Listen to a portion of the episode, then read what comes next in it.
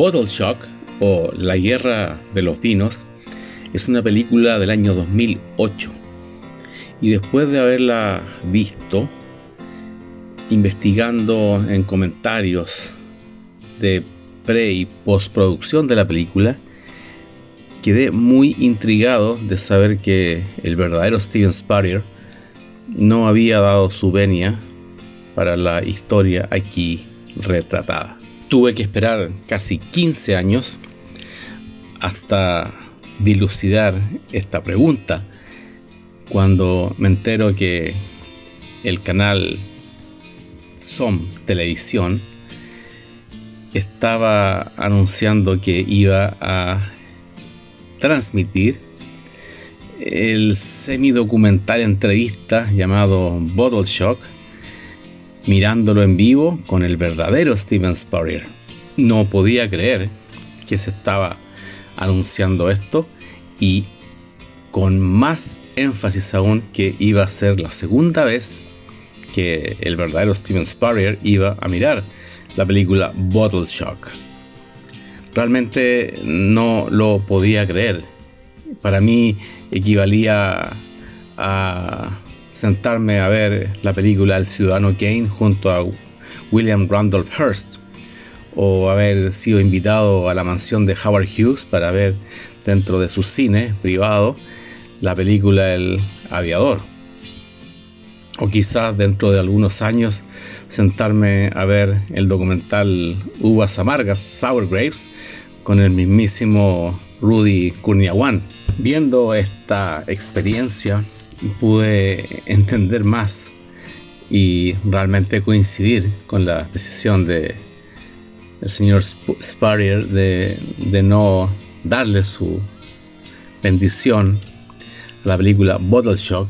Y entre varias razones las tres principales son que primero eh, encontró inaudito que el actor Alan Rickman de 64 años lo interpretara cuando él realizó la cata de París, que él tenía 35 años.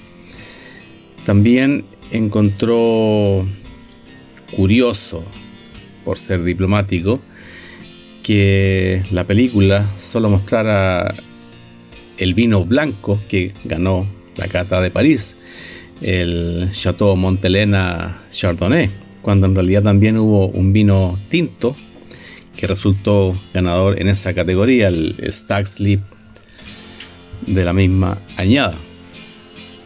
También le dolió mucho que, que realmente la, la, persona que concibió realizar esta, esta cata, que fue su asociada en la Academia del Vino y en la Cava de Madeleine, su tienda en París, Patricia Gallagher, fuera excluida de la historia de la película, cuando ella es prácticamente un 50% de este hito.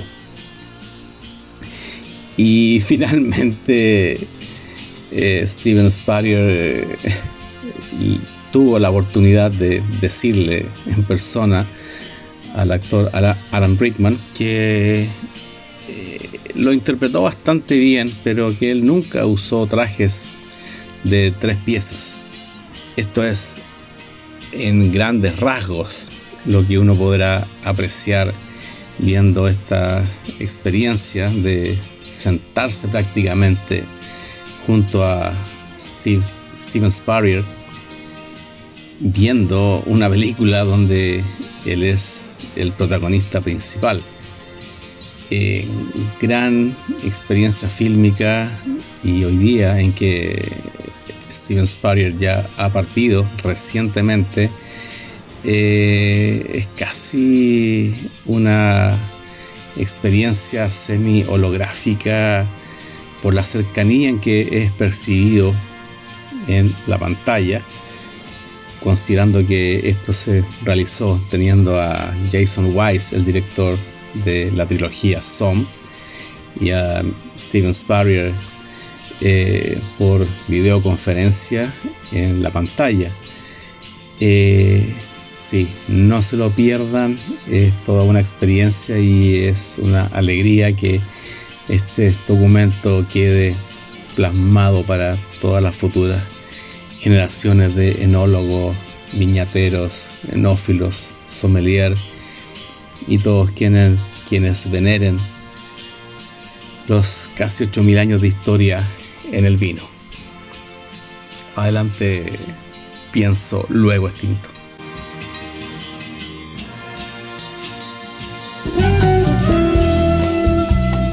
A esta hora presentamos Pienso Luego Extinto, programa sobre el vino, las viñas, los viñateros y el mundo que se vive entre vendimias. En esta mesa con amigos vamos a catar y a conversar de este maravilloso y ancestral alimento que ya transita por nuestras venas. Salud y bienvenidos.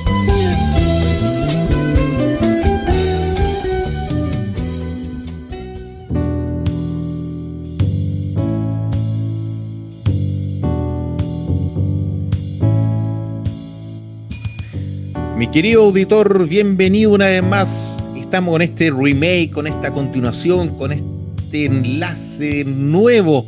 La semana pasada nos escuchó usted en, en vivo con don Eduardo Chadwick y como le dije recién, no nos despedimos porque la historia continuaba y sí, continuamos hoy día, sábado 24 de abril, oyendo este programa especial, único, de Pienso Lo Extinto a través del 89.5, el dial de la frecuencia modulada y a través de www.portalesfm.cl. Nos acompañan nuestros avisadores que se nos fuera por ello.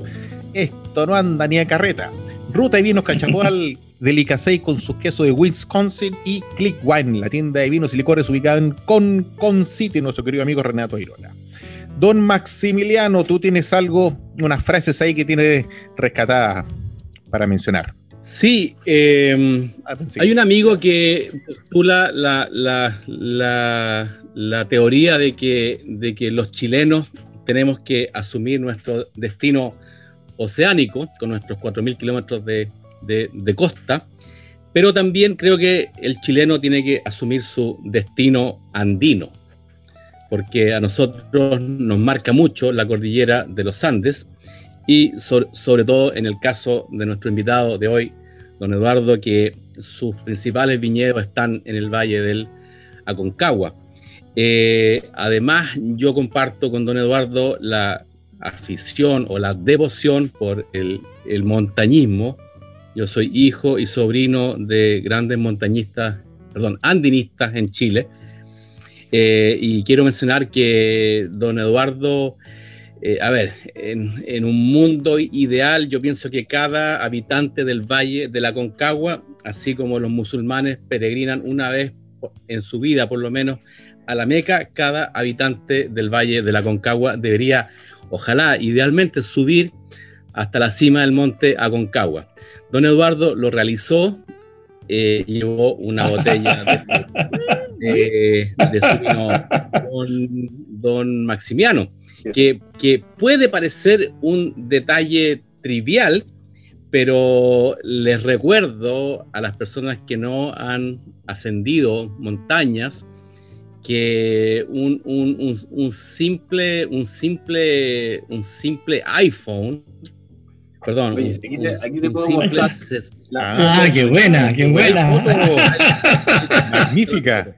La Qué foto excelente, con la bandera buena. chilena y la bandera de la viña y, y don Maximiano. Claro. Ah, y eh, además, o sea, cuán simbólico fue ese momento, porque eh, en teoría las, estas aguas que bajan de los glaciares en la cordillera de los Andes son las que nutren a sus parras.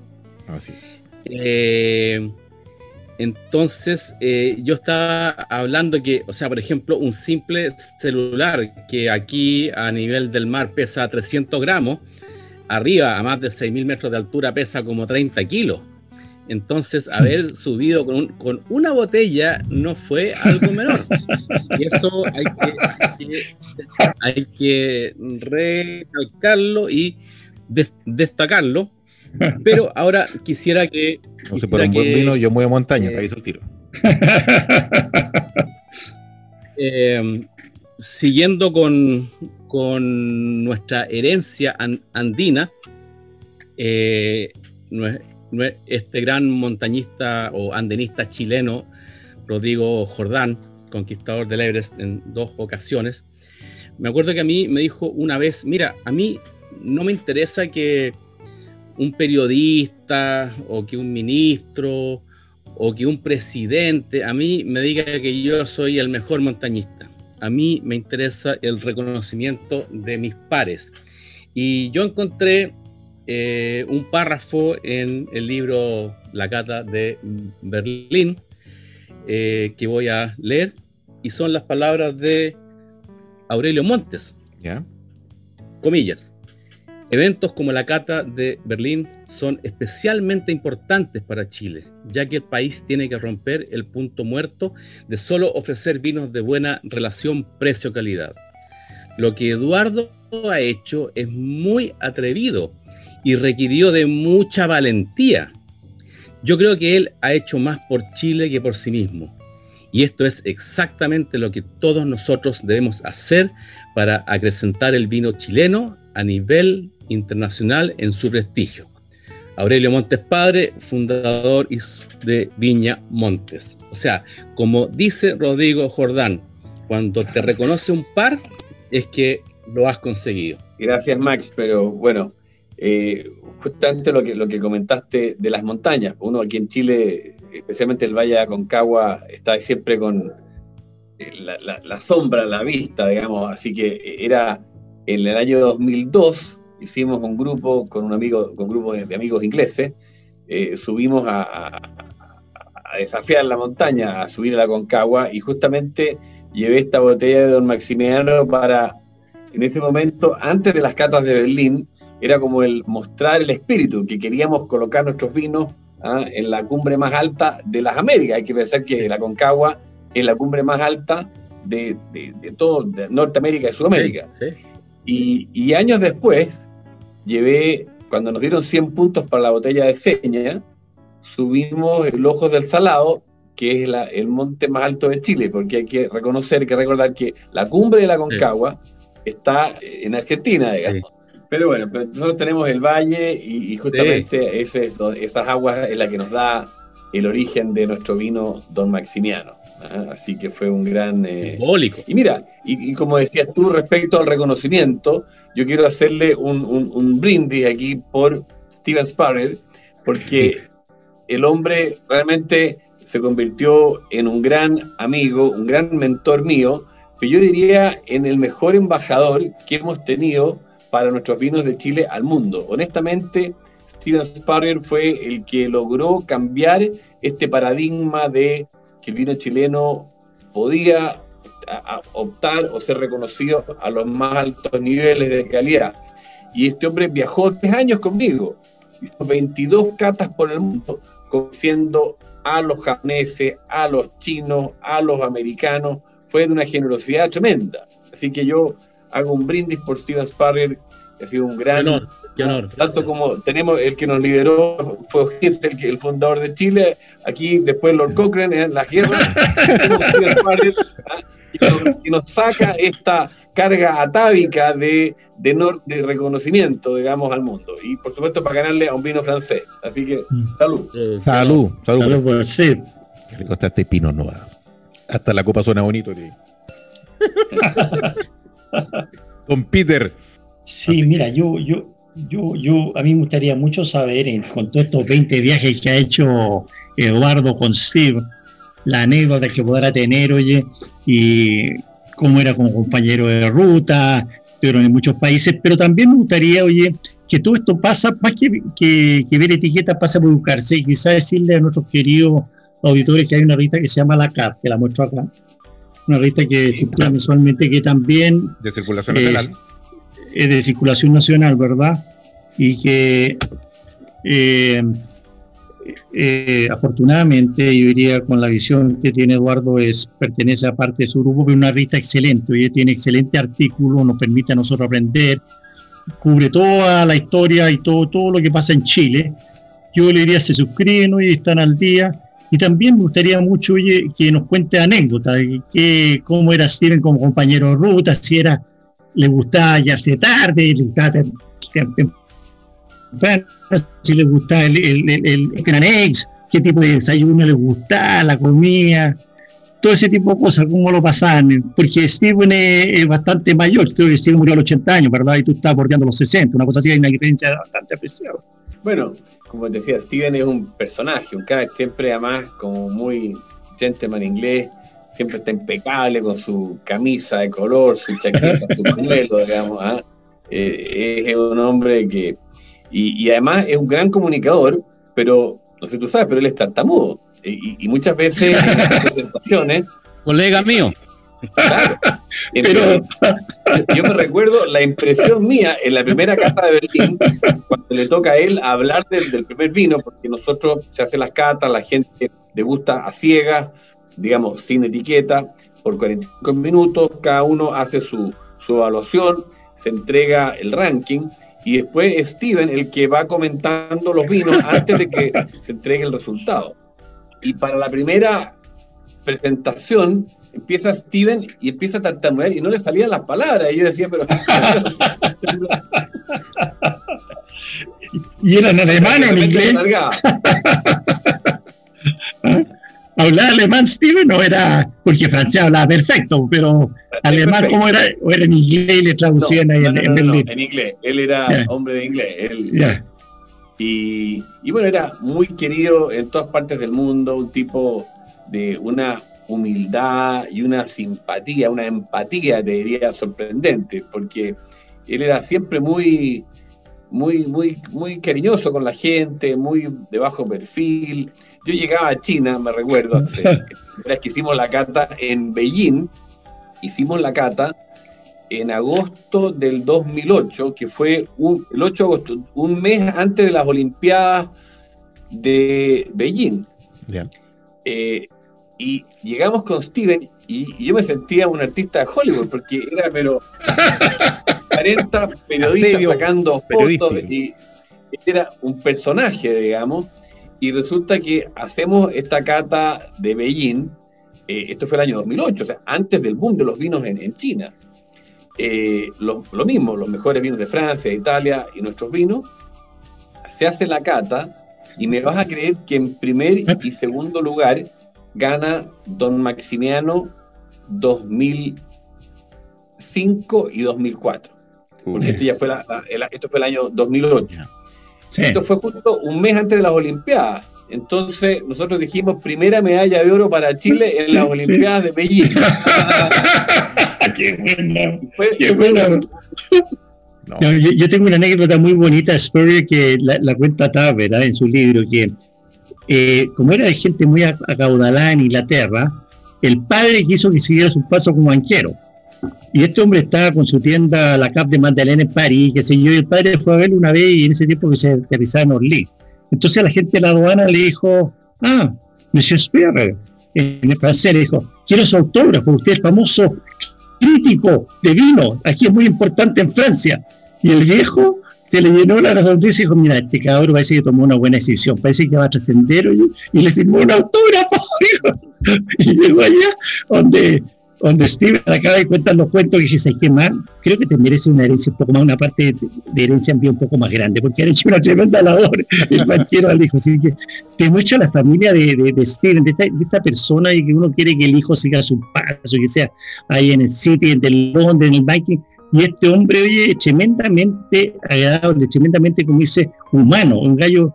Entonces yo creo que haber compartido, Eduardo, con él en tantos viajes y tantas cosas es un privilegio, pero realmente maravilloso que, que has tenido la oportunidad en tu vida. Realmente maravilloso. Te digo, a mí me da un poquito de pudor, digamos, de, invitarlo, porque, claro, había que ir a, Tokio, a, Brasil, o sea, viajes largos, digamos, y tenía 78, cerca de los 80 años, y él encantado, porque la cata de Berlín, de alguna forma, lo revivió, porque él, su momento de gloria, digamos, uno de sus momentos de gloria fue este Judge of Paris, que fue claro, 1976. Este, que fue como un, como dice el un milestone, fue un hecho así, un hecho mediático, un hecho importante que cambió el curso del vino moderno, digamos. ¿ah? Después vinieron Parker y los puntajes, pero él fue el primero, digamos, que, que revolucionó el, la percepción del vino en el mundo. Entonces, el hecho de que casi 30 años después, 28 años exactamente, del año 76 al año 2004, por coincidencias del destino, digamos, en Europa, en Berlín, a la otra gran capital, eh, él hiciera esta cata y, pasara este mismo hecho con los vinos chilenos, fue como algo realmente histórico. ¿ah? Eh, y, luego estaba encantado de, revivir, digamos, esta experiencia y de acompañarme por el mundo como un evangelista, digamos, un poco eh, eh, promocionando, o, digamos, en forma muy profesional, porque él, él es un crítico que eh, tiene gran aprecio en Burdeos, en Italia, en todo el mundo, en Napa. Él es considerado un embajador de los vinos de clase mundial. Entonces, esa fue la, la, coincidencia y la gracia. Él no era un promotor de los vinos chilenos, digamos, en particular, pero sí promotor de los vinos de, de la justicia, del reconocimiento a vinos de calidad por la calidad y no por la, la, riqueza o la historia o, las etiquetas de un gran cruz francés. Y, eso fue lo que, lo que nos ayudó muchísimo a romper paradigmas. Como bien dices tú, tenía una columna en el Dicante que hablaba de los fine wines of the world. A él le dan una página todos los meses y su columna solamente se dedicaba a hablar sobre los grandes vinos del mundo. Eso era lo que hacía Steven Spurrier. Y a mí me llamó mucho la atención y no sabía que estaba enfermo de cáncer cuando eh, le, hicieron un homenaje, creo que hace un año atrás, en Vicanter, para que él despedía, me imagino que estaba muy enfermo. Por esa columna yo me la haría siempre porque era y, y, hablaba de distintos vinos, distintas partes, ese de Chile, ese de Italia, ese de España, pero una persona con una agilidad para escribir realmente maravillosa y de expresar lo que un vino te da en tu sentido en una palabra. Era realmente talentoso, Steven. Mira, él fue, bueno, él, él, fue Dicante en manos de Gier el año 2017. Así es, así es. Anteriormente a él habían sido Jancy Robinson, había sido Vilén por Borgoña, había sido Piero Antinori por, por Toscana, Bob Mondavi por California. Y yo te diría, yo me atrevo a decir que él fue el gran. Y tú por Chile, ¿ah? Modestamente tú por Chile. Pero, yo te diría que fue gracias a él. Él fue el gran promotor. ¿ah? Él fue el que, el que trató de convencer a, Sarah Kemp y, digamos, al panel, digamos, que, Chile merecía, o que me lo dieron a mí, pero, pero en representación de Chile, porque fue un reconocimiento a, que los grandes vinos de Chile entraban a esta Hall of Fame. ¿ah? Porque si tú vienes para atrás, por de Vilén, fue el que recibió el premio por la Borgoña, cuando, bueno, eh, Robert Mondavi fue cuando entró la imagen de los vinos californianos, y así sucesivamente. Bueno, Steven Sparrow fue, recibió el premio del año 2017, me promovió a mí para el Licante Manos de ayer el año 2018, y este último año fue Robert Parker el que lo acaba de recibir. Sí, sí, sí, sí. Están entre estos dos ah, gigantes, digamos, de la historia del mundo del vino. son los personajes más importantes de la historia del mundo del vino. ¿ah? Steven Sparrow y Robert Parker.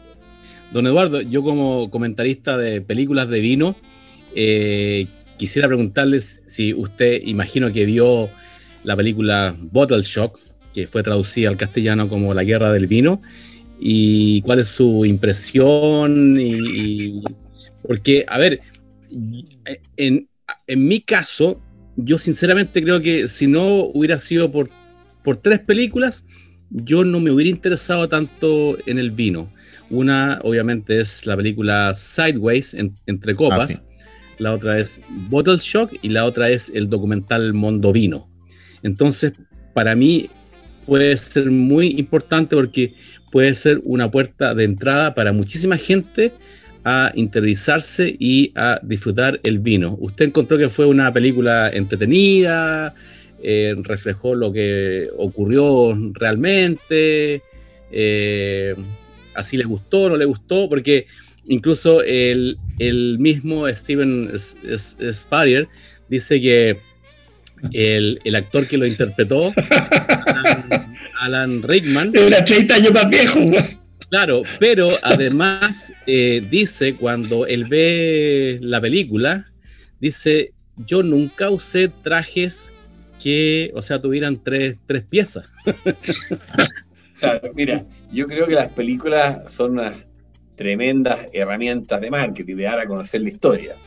Y la verdad que las tres películas que mencionaste las he visto y me han parecido muy, muy buenas, muy, muy, muy interesantes, digamos. Y especialmente Bottle Shock, eh, cuenta la historia, muestra un poco estos paisajes maravillosos de California. Y, bueno, yo sé que a Steven, porque lo hablamos mucho eh, informalmente, no le gustó mucho ser representado por Alan Rickman, justamente por el ego, Era un inglés un poquito más pomposo, pero sí creo que ayudó a, y, fue una, y fue una película que no, no la hicieron, no tiene, él no, tiene, no recibió ningún derecho de autor, nada, fue, una, fue algo totalmente independiente. Pero sí creo que yo, lo que sí, para los amantes del vino de, verdad, yo les recomiendo que lean el libro Judging of Paris, ¿ah? Que, es un libro que este. cuenta la historia en detalle. Yo lo había leído, justamente ese libro, este. California vs. France, que cuenta la historia de cómo se gestaron los vinos que aparecen en esta cata ¿ah? y, da una visión, una perspectiva muy interesante de los años 70. ¿ah? Eh, y creo que, bueno, a mí me encantaría hacer una película el día de mañana para contar. bueno, creo estamos empezando para hacer algo en YouTube, así empezando ahora. Tenemos algunos videos y algunas cosas, digamos, pero bueno, esto es algo que... Pero, pero eso, oye, Eduardo, muestra una faceta de Steven Spurrier que realmente llama la atención. Él acá, viña que visitó en California, él pagó por sus vinos. Él pagó por sus vinos. Y eso es muy raro en un crítico de vino, un periodista que va a una viña y paga los vinos. y en la película hacen un poco de ironía que no le quieren aceptar eh, una parte, una escena, entonces deja los billetes, los dólares, los 30 dólares, porque la, la botella en ese tiempo valían como 6, 8 dólares la botella, la deja de una barrica de madera. Entonces te muestra la tremenda integridad. Yo, yo mira, si la gente está interesada en, detalles así, yo lo hice un bloque bastante extenso en la, página, pero es la integridad del gallo, del periodista llegar al raso y tú dices, oye, aquí está mi vino, me ya señor, ¿cuánto le debo? Le dejo, la plata y se va. Entonces, te refleja la seriedad de la cata de París, te refleja la seriedad de la cata de Berlín, un hombre tremendamente íntegro, apasionado de los vinos y como bien dice Eduardo, apasionado de Chile porque vino varias veces y, fue compañero de ruta de, Eduardo por todas partes del mundo. ¿Ah? Compañero de ruta, compañero en el dial, compañero, compañero de asiento, compañero de todo, por hora y hora. Mi querido auditor, vamos a ir a nuestra primera pausa de visaje en este reload, ya esta, esta continuación del capítulo anterior. Eh, no se conecte porque así tan entretenido como usted, estamos nosotros y nuestro invitado. Así que vamos a volver un par de minutos con nuestros avisadores y regresamos de ahí. 89.5 el dial de la frecuencia modulada Radio Portales. Ruta y Vinos Cachapoal, desde la región de O'Higgins, te invita a vivir el maravilloso Valle del Cachapoal con entretenidas experiencias alta gastronomía con productos locales, tours por viñedos, ser enólogos por un día, paseos en bicicleta, picnics con atardeceres inolvidables y alojamientos para gozar la tranquilidad de la naturaleza. Siempre con el vino como la mejor compañía para disfrutar con quien tú quieras. Ruta y Vinos Cachapoal, la nueva ruta del vino. Síguenos en Instagram y Facebook arroba ruta y vinos cachapoal en internet www.cachapoalwines.cl. ¿Gustas del buen vino y también del cine? ¿Quieres interiorizarte de esta armoniosa unión? En el libro Vinos de Película, del escritor y comentarista Maximiliano Mills, nos enteramos de las mejores películas y documentales sobre vinos. Solo descárgalo en amazon.com. El queso en sus infinitas variedades es un alimento imprescindible para una alimentación sana, siendo el maridaje entre vinos y quesos el más frecuente, ya que nos permite evocar sensaciones únicas. Para vivir esta experiencia, Delicace trae los mejores quesos de Wisconsin, la capital del queso en Estados Unidos Importamos quesos parmesano, cello, gorgonzola, monforte, mascarpone y cheddar para que acompañes el vino de tu cepa preferida, elevando todos tus sentidos. Encuéntranos en www.delicasey.com. Instagram arroba Delicasey. Comunícate al más 569 973 34458. Maestranza Etol. Más de 50 años en el mercado dando soluciones a nuestros clientes en la reparación y fabricación de repuestos industriales. Cumplimos con los más altos estándares de calidad, mantención de despalitizadoras, diseño e instalación de estructuras de acero inoxidable, tuberías SMS y todo lo necesario para la industria del vino. Maestranza Etol, calle Eusebio Lillo 261, teléfono 32 221 44 16 Valparaíso. Luego, mis queridos auditores, de esta pausa de avisaje pertinente, seguimos con nuestro programa Pienso Luego Tinto a través del 89.5 al de la frecuencia modulada Radio Portales y a través de www.portalesfm.cl. Pienso Luego Tinto, el único programa de la frecuencia modulada chilena donde hablamos de vino, viñedos y vidas. Don Peter McCrosty. Sí, oye, yo eh, mencionando lo que tú recién dijiste, eh, Steven eh, en, París fue el primero que hizo una escuela de vino que se llama la Académie de Vin. Y la, hizo, oye, principalmente para los anglosajones que venían de empresas, gente diplomática y todo. Y fue la primera escuela de muchos los visionarios que esta persona iba hacer una escuela de vino en Francia o en inglés y tiene muchas anécdotas de Steven Spurrier en, eso, en ese respecto, y con eso ganó un prestigio tremendo y empezó a hacer muchas catas de vino en Francia, en todas partes, por eso que le fue tan fácil eh, atraer a este jurado top, top para la cata de París. Mi, consulta con, eh, con Eduardo, que ha tenido el privilegio de conocer a Steven y a Robert Mondavi, que Robert Mondavi también un gigante, me gustaría saber, oye, si cuando él compartió con ambos, si alguna vez sus vías se entrelazaron, eh, Robert Mondavi, un gigante que destapó a Pavali, y que Fred Dam, hay una cata que yo le diría a todos mis queridos auditoras y auditoras que la vean, una cata donde participa eh, Fred Dam, que es un máster de sommelier, la Jancis Robinson también, que es un gigante, y Steven Spurrier, y donde Fred Dam dice que el mejor, el vino que lo marcó en su mundo fue un Mondavi del año eh, 69, Juanes Unión. Y quería también recalcar que los dos ganadores de la Cata París, que fueron Warren Viñaski y Mike Grich, trabajaron con Mondavi, o sea, un gigante, gigante, y que Eduardo también tuvo la oportunidad de estar con él y convivir con él. Entonces, Eduardo, sería muy buena tu apreciación respecto a Robert Mondavi, cómo era él como persona y si en alguna vez ustedes hicieron los tres mosqueteros junto con Steven Spurrier, si hubo alguna relación entre ambos. Mira, bueno, con Bob eh, lo conocí yo el año 91, en su primer viaje a Chile. Bob era ya de otra generación, él tenía sus 80 años, digamos, ¿no? Teníamos una diferencia de casi 40 y tanto cuando, bueno, yo fui su, siempre digo, su, guía turístico, su guía del vino, digamos, Agustín Neus, ¿ah? me, pidió que le organizara este viaje, digamos, a, Bob, que había escuchado algo de Chile, estamos hablando del año 91, mm. cuando Chile estaba bien empezando a exportar. Entonces me pide Agustín que le organice el viaje, llegan Bob, Mondavi y Magritte con su señora, y yo los recorro durante una semana por las, viñas de, Colchagua, Maipo y Aconcagua, y nos esperaban ahí todos los grandes jerarcas del vino ¿ah? Hacer la bienvenida a Bob Mondavi. Bob Mondavi en esa época, o Mondavi Corporation, facturaba más que todo Chile en exportaciones.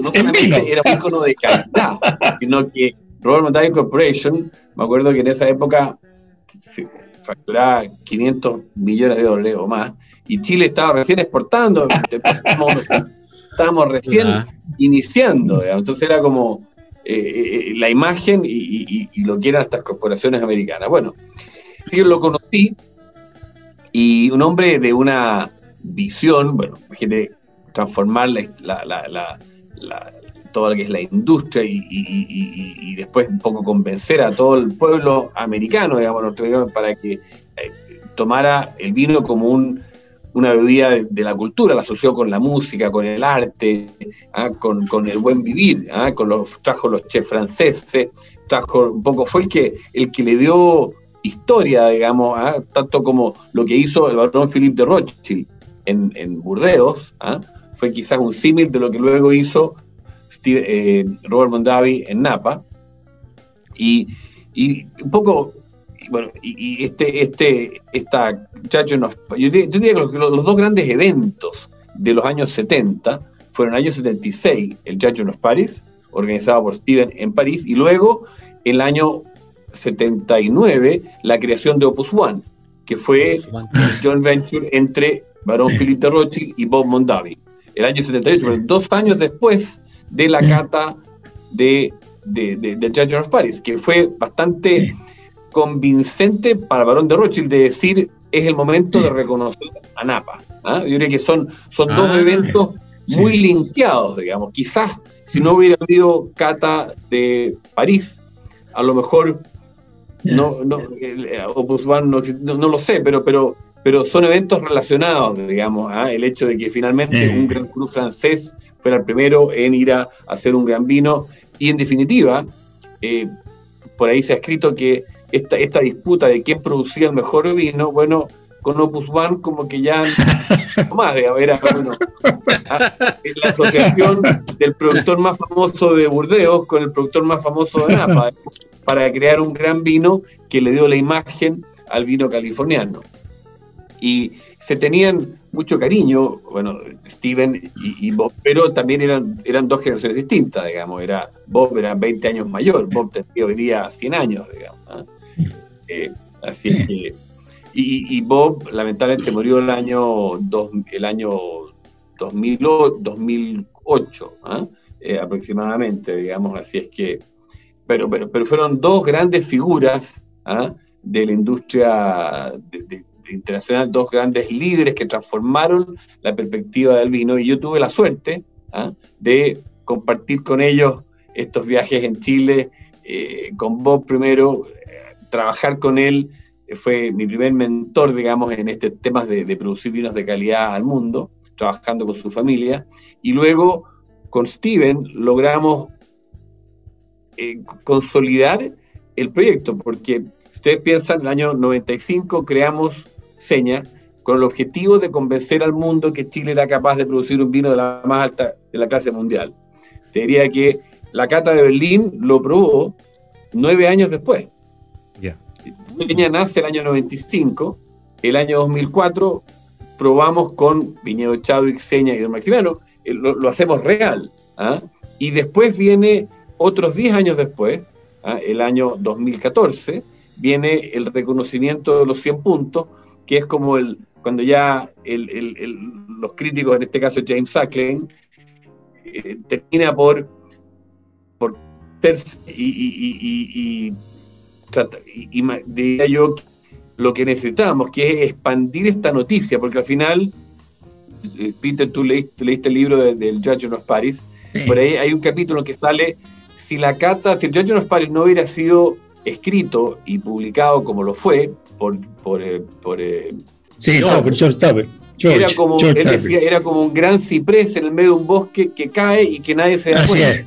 Y bueno, eso es lo que pasa, que estos eventos, digamos, que ocurrieron, la importancia luego ha sido poder darlos a conocer. Y ahí está la importancia del libro, la importancia de la película de Bottle Shock, la importancia de repetir, recrear estos eventos y de darlos a conocer. Hoy día, por suerte, tenemos WeChat, eh, eh, Instagram, historias, y bueno, y es un poco el gran desafío que tenemos nosotros de dar a conocer al público para que el consumidor chino, el consumidor japonés, entienda que el vino chileno amerita y debe estar considerado entre los grandes vinos. Y eso es lo que, por suerte, bueno, está ocurriendo poco a poco. Digamos, creo yo que el vino chileno de calidad empieza a ser reconocido eh, en los principales mercados del mundo, digamos. Pero, bueno, por suerte. Aquí, me llama una cosa, oye, Eduardo, que quería compartir conmigo, que tanto Girich, Girich que ganó con eh, Chateau Montelena en el Chardonnay, ¿verdad? Y venía así, como está el Dips, el Canis Unión, era tan apasionado Bob Mondavi que tenía los lunes de cata. él todos los días de eh, cada semana traía los primeros cruz, los de, de Cruz, los Chardonnay, los mejores vinos del mundo y los cataba con esta gente. Entonces, yo creo que esta gente en Napa sabía muy bien lo que era un Premier Cruz de Bordeaux y un Deuxième Cruz, entonces sabía muy bien. Mientras que los franceses se quedaron con los tetrapas, con los galones de Paul Masson y de Galo, y estaban los gallos, por eso cuando Steve Spurrier le dice, oye, me imagino que no le importa compartir estos californianos con franceses, los, los franceses, entonces es muy fácil. Y, este hombre era una cata, las catas de ir a hacer toda una a una. Yo me fijé que en la cata de Berlín están todos separaditos y todo, nadie estaba conversando.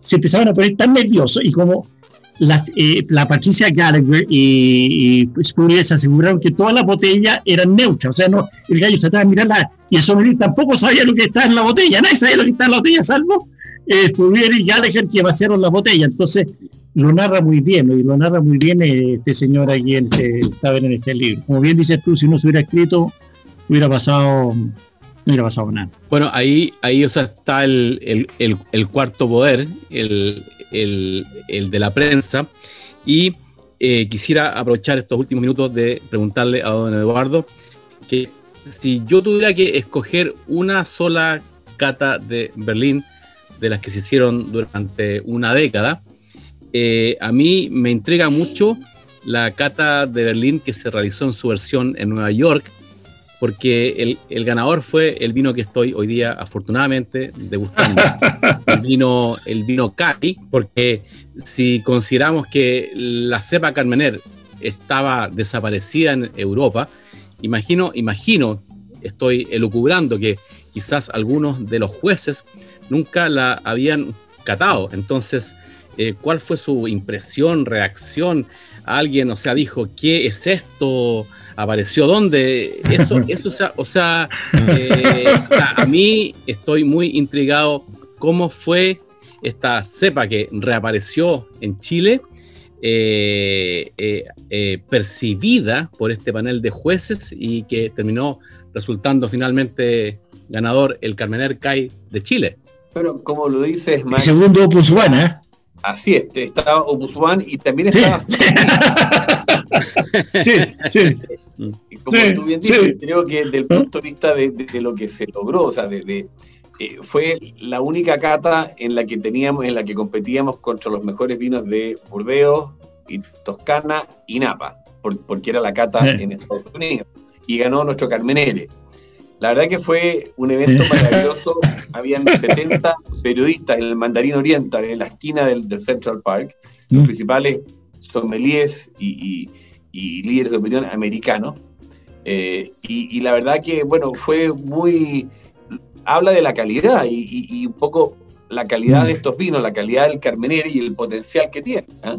Eh, lamentablemente en Estados Unidos, los grandes medios, que es un poco lo que hablábamos la, a la, fuerza mediática, Spectator o Parker, nunca escribieron al respecto. Por lo tanto, ha sido difícil difundir esta cata en Estados Unidos, ¿ah? porque justamente hay una autoprotección de alguna forma, digamos, respecto de la, de la industria de ellos, digamos. ¿ah? Y si bien eh, conceptualmente, o lo que fue, eh, es una de las más potentes por, por, por el hecho de que fuera un Carmenere con esas otras tres regiones, sigue siendo un desafío el, poder convencer, poder llegar a, los consumidores de Estados Unidos. Pero bueno, yo quiero aprovechar de agradecerles a ustedes, digamos, Max, Carlos y Peter, porque justamente programas como este, digamos, son los que nos ayudan a contar la historia ¿ah? eh, eh, en forma tan amena y simpática como ustedes han ido comentándola y preguntando, porque, bueno, yo sé que la gente tenga esta cultura o que conozca la historia de, de lo que pasó.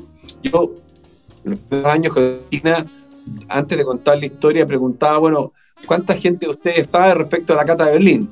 Y te digo que el 99% de las veces todos miran al suelo, digamos.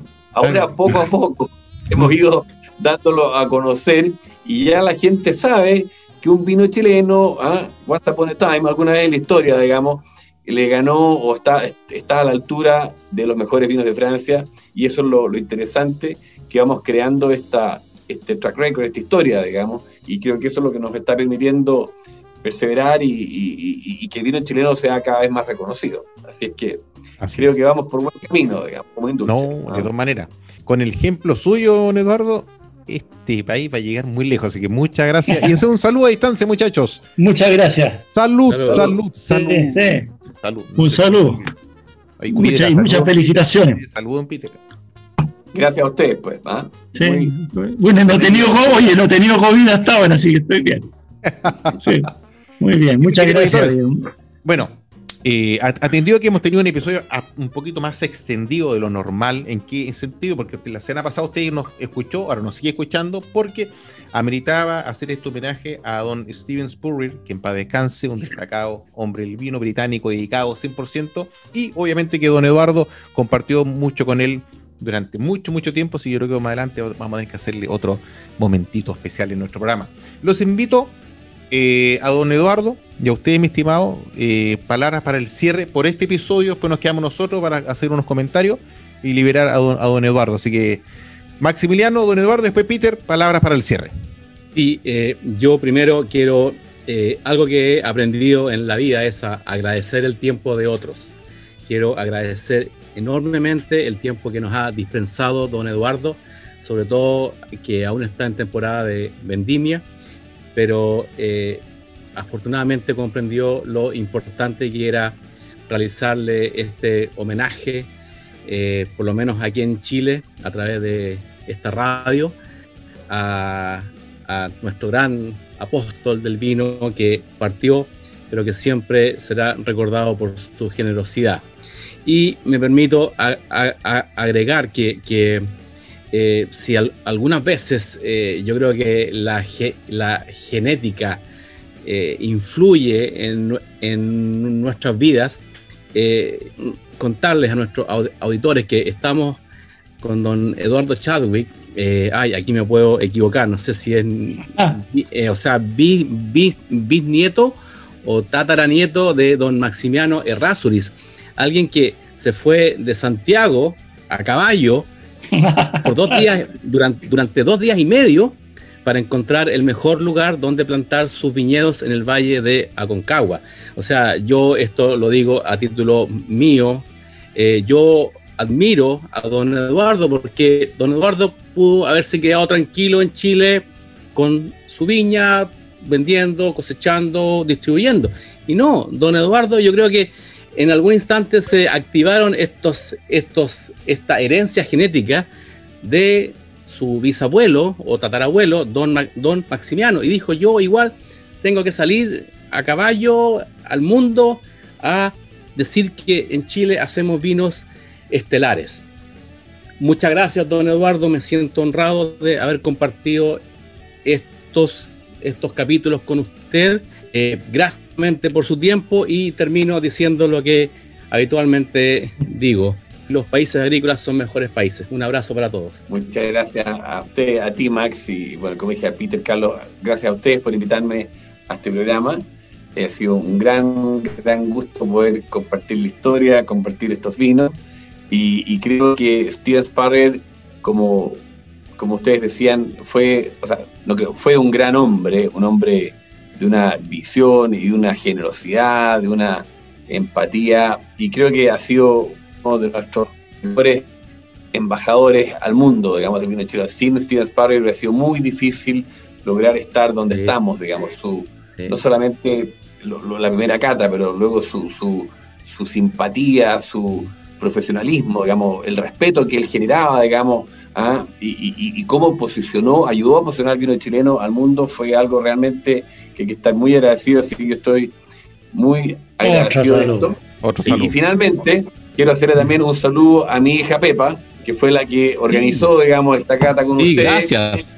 Y Pepa, gracias, Pepa. Venga para acá, Pepa. Para, la foto ahí. Al lado mío. Hola, estuvo todo muy bien. Aprendimos mucho. Pepa, gracias, eh, Pepa. La, próxima generación que tiene que desarrollar el vino me, me, ha, dicho varias veces, papá, acuérdate de nombrar a la cava experta. ¿ah? Que es como podemos llegar también, ¿ah? ella, es la, ella, es la que creó nuestra cava online, ¿ah? que se llama Cava Experta, así, es. Es la, es la próxima generación ¿ah? de bueno, los temas online ¿ah? y un poco... El mundo va para allá, el mundo va para allá. La que tendrá que seguir posicionando los vinos chilenos al mundo. Así que muchas gracias a ustedes. Muchas gracias, Eduardo. Don Peter McRosty. No, yo quiero agradecer profundamente a Eduardo, presidente de Seña, Chadwick y Rasurin. Yo le diría a todos mis queridas auditoras y auditores que vean las páginas web, que vean, si pueden, se suscriban a la CAP. Es una persona que hoy día, un poco emocionado recordando a Steven Spurrier, como bien dice, le abrió las puertas del mundo a los vinos del Nuevo Mundo. ¿Y quién más? Compartir esta, esta maravillosa reunión que el señor Chadwick, que es quizás el chileno que más compartió con nuestro querido Steven Spurrier. Así que muy agradecido y muy agradecido por compartir estos 90 minutos de conocimiento realmente sobresaliente. Muy, muy agradecido. Reitero las palabras de mis panelistas, este equipo tremendo que cada semana hacemos Pienso Lo Tinto con este desempeño, esta entrega, este amor por el vino, este amor por las comunicaciones, esta transmisión que hacemos día a día. La única consulta y última consulta, don Eduardo, porque somos radio. ¿Usted en algún momento escuchó alguna, alguna música, alguna canción con Don Steven? uno, el clásico, los Beatles. ¿ah? ah, The Beatles. le gustaba The Beatles. Le gustaba The Beatles. Ya. Le gustaba Entonces, yo creo que este programa. una música inglesa maravillosa es Carros de Fuego. ¿ah? Esa ah. música. Ah, sí, sí, sí, sí. sí, of Fire. Y habla de la saga, digamos, de estos corredores, ¿no? Ah, esa es muy buena, sí, esa. Bueno, yo creo entonces este programa lo vamos a cerrar con una canción, yo creo que de Evangelis. Yo creo que hoy día va a ser en, en honor a Don Steven, ¿ya? Vamos a escuchar esta canción, así que de ahí, em, mi querido Alexiño la ubica, pero mientras tanto yo le doy la gracia a don Eduardo por estar presente en este segunda, en esta continuidad de sábado con nuestro querido programa Pienso lo Costinto y decirle a usted que se cuide del COVID porque sigue dando vuelta, agradecido por todo, de todo corazón a los invitados, ustedes panelistas, les tengo mucho aprecio, mucho cariño y que sigamos en esta senda de entregar conocimiento, entregar contenido día a día. ¿Para quién? Para nuestros auditores, porque nosotros nos dedicamos a ellos. Salud muchachos, cuídense mucho. Salud. Salud, para ustedes. Salud, salud, salud. Muy bien. Bye.